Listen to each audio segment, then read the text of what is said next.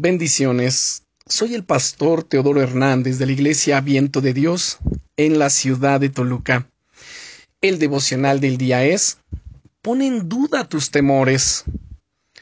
A lo largo de esta semana vamos a ver una serie de claves que el Salmo 27 nos da para ser libres del temor y avanzar con victoria.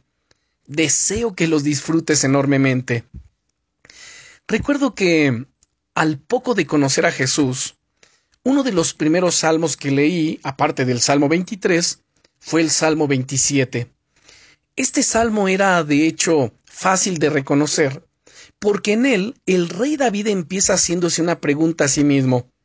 Dice el versículo 1, Jehová es mi luz y mi salvación. ¿De quién temeré?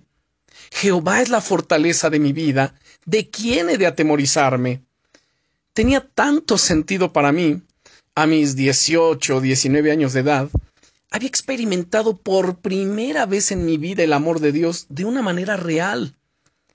Y Él se había convertido en todo para mí.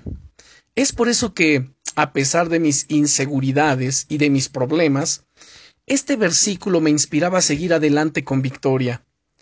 Seguro que hay muchos temores que acechan tu mente en este día, pero quiero invitarte a que pongas todos esos temores en duda y a que te hagas la pregunta, ¿realmente son grandes como parecen? ¿Son tan grandes eh, como nuestro Dios? El enemigo es muy astuto y trata de incitarnos a poner los ojos en nuestros problemas para que los magnifiquemos y que así la duda y el miedo ahoguen nuestra fe.